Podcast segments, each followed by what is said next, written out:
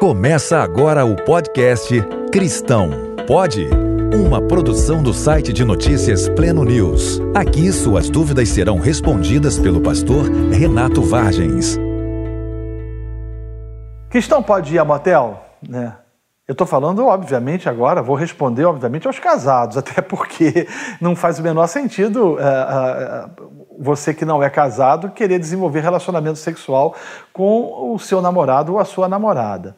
Uh, poder pode, mas será que convém? Né? É, é, é, essa é uma pergunta. Por exemplo, você está chegando com o seu cônjuge num motel e aí alguém vê você entrando com um carro.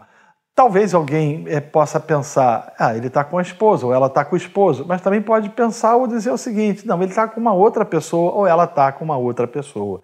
Então, eu entendo que se você quer ter uma noite especial com seu marido, procure um bom hotel, vá para um lugar legal, uma, um, um espaço adequado, curta uma noite diferenciada de celebração a, a, a Deus, amando o seu cônjuge, mas que não precisa necessariamente ser no motel.